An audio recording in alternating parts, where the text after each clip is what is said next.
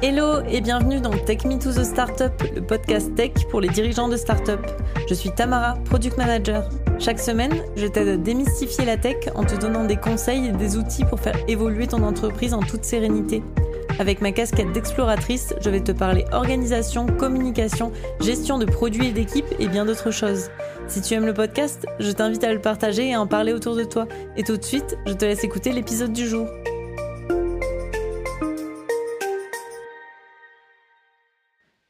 Bienvenue dans ce sixième épisode où nous allons déconstruire une idée reçue particulièrement tenace dans le monde des startups. Pour aller plus vite, embauchons plus de développeurs. Il y a beaucoup de startups qui croient que multiplier les ressources techniques va être la clé de l'accélération. Et c'est vrai que ça peut sembler logique de penser que si deux développeurs peuvent produire une fonctionnalité en deux semaines, alors quatre développeurs devraient pouvoir le faire en une semaine. Mais la réalité est beaucoup plus nuancée. Tout comme trop de cuisiniers peuvent gâcher le potage, Trop de développeurs peuvent entraver le projet. Vous connaissez la loi de Brooks? Ajouter des ressources humaines à un projet en retard le retarde davantage. Cette affirmation, proposée par Fred Brooks, explique que la coordination et la communication devient exponentiellement plus complexe à chaque nouvelle embauche. Effectivement, plus il y a de développeurs dans une équipe, plus les efforts pour coordonner leur travail augmentent. Il faut s'assurer qu'ils n'écrivent pas de code contradictoire, que leurs fonctionnalités s'intègrent bien ensemble, etc. L'intégration de nouvelles personnes dans une équipe technique nécessite un temps d'adaptation, ce qui peut également ralentir la progression. Pour une meilleure gestion d'équipe, il faut bien définir les tâches et favoriser la communication. Avec des équipes réduites, on peut itérer plus facilement et avoir des feedbacks plus rapides. Pour l'intégration de nouvelles personnes, un processus doit être clair. Il faut avoir un onboarding structuré pour permettre plus d'efficacité dès le premier jour. Il est aussi intéressant d'utiliser des outils de gestion de projet comme Jira ou Trello pour assurer une transparence et une coordination dans l'équipe. Côté technique, il est indispensable d'utiliser des outils d'intégration continue pour automatiser et fluidifier le travail en équipe comme GitHub, GitLab ou autres. Faire du peer programming ou du pair programming. On peut utiliser du mentorat pour favoriser la qualité du code et réduire les besoins en coordination en structurant clairement la manière de le faire.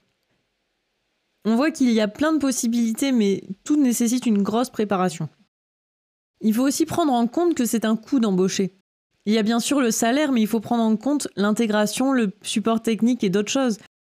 Chaque interruption, chaque changement de tâche représente un coût pour le développeur qui doit à chaque fois reprendre son contexte de travail en mémoire. Avec une équipe plus nombreuse, les sollicitations peuvent être plus fréquentes et entraver la productivité. Il y a aussi les coûts cachés, les licences de logiciels, les équipements, le temps de gestion des ressources humaines. Tout cela peut s'additionner rapidement et alourdir considérablement le budget de la startup. Au-delà des compétences techniques, c'est la culture et la cohésion de l'équipe qui vont aussi déterminer l'efficacité. Ajouter des nouvelles personnes sans tenir compte de ces éléments peut perturber l'équilibre existant. Une équipe soudée avec une vision commune travaille plus efficacement et de manière beaucoup plus fluide, y introduire trop de nouvelles personnalités en peu de temps peut créer des frictions et des sous-groupes qui peuvent entraver le bon fonctionnement de l'équipe technique. La culture d'entreprise peut changer radicalement avec un soudain afflux de nouvelles personnes. Pour pallier à toutes ces problématiques, il faut favoriser la cohésion d'équipe, par exemple avec des team building ou, d'autres activités en dehors du contexte du travail. Il est aussi important que chacun puisse apporter des feedbacks pour se sentir écouté, valorisé, une personne qui se sentirait exclue du groupe risque de ne plus avoir la motivation pour s'investir dans le projet. Partager les valeurs et la vision de l'entreprise est essentiel pour garantir l'alignement des équipes. Un autre problème avec la croissance de l'équipe technique, ça peut être la complexité du code et de l'architecture qui peut augmenter. Cette complexité supplémentaire ne signifie pas toujours une meilleure solution ou une accélération. Plus d'esprit, ça va engendrer plus d'opinions, plus d'approches différentes pour résoudre un seul problème. Cela peut conduire à une architecture surdimensionnée ou à des solutions redondantes. La maintenance devient plus difficile, la complexité accrue. Le mieux, c'est d'utiliser le principe KISS, Keep It Simple, Stupid, qui rappelle l'importance de la simplicité dans la conception technique. Toute complexité non indispensable doit être évitée dans la mesure du possible. Comment essayer de réduire la complexité? En faisant des revues de code où des collègues vont régulièrement relire le code ensemble pour valider la simplicité et la qualité. Ça peut être aussi intéressant de faire des sessions pour discuter d'approches techniques, aligner les équipes sur la meilleure manière de faire. Il faut aussi encourager les équipes à se former en continu pour rester à jour avec les meilleures pratiques. Pour toutes ces raisons, avant de faire grandir l'équipe existante, il peut être préférable d'envisager d'optimiser les solutions existantes. Parfois, la solution n'est pas d'ajouter, mais de retravailler l'organisation.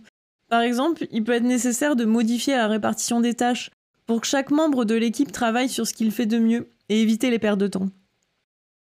Parfois, il faut éliminer un goulet d'étranglement qui ralentit toute l'équipe. Le plus important, ça va être d'identifier le problème et de trouver les solutions adéquates. On peut aussi investir dans la formation de l'équipe pour favoriser la productivité. En analysant le flux de travail, en prenant le temps de comprendre ce qui fonctionne et ne fonctionne pas, on peut obtenir des résultats bien plus intéressants que de juste ajouter de nouvelles personnes dans l'équipe. L'idée n'est pas de dire qu'embaucher est une mauvaise idée, mais plutôt d'être conscient des challenges que cela représente. Si on décide d'embaucher, il faut s'assurer que c'est pour les bonnes raisons. Il faut être préparé à investir du temps et des ressources nécessaires pour intégrer correctement les nouveaux membres. Dans tous les cas, il faut vraiment mettre en place une culture d'amélioration continue c'est-à-dire encourager les équipes à toujours rechercher les façons d'optimiser les processus, d'apprendre de leurs erreurs et de partager leurs connaissances. C'est dans cette dynamique d'apprentissage et d'optimisation que les équipes trouvent leur meilleure performance. Une équipe doit aussi comprendre où elle va et pourquoi elle va dans cette direction. Ce sera toujours plus efficace qu'une équipe qui avance sans objectif clair. Pour résumer, je comprends bien qu'à première vue, l'idée d'embaucher plus pour aller plus vite est séduisante.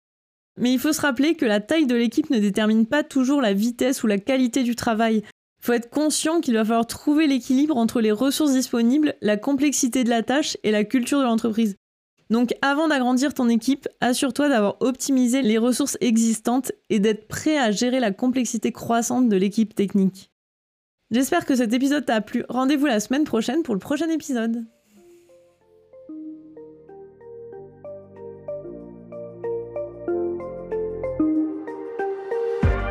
C'est fini pour cet épisode. Si tu as aimé, n'hésite pas à lui donner une note et à t'abonner pour ne pas louper les prochains. Si tu souhaites échanger avec moi, tu peux me retrouver sur le compte Instagram Take Me Startup ou sur LinkedIn sous mon profil Tamara Gilbert. Merci et à très vite.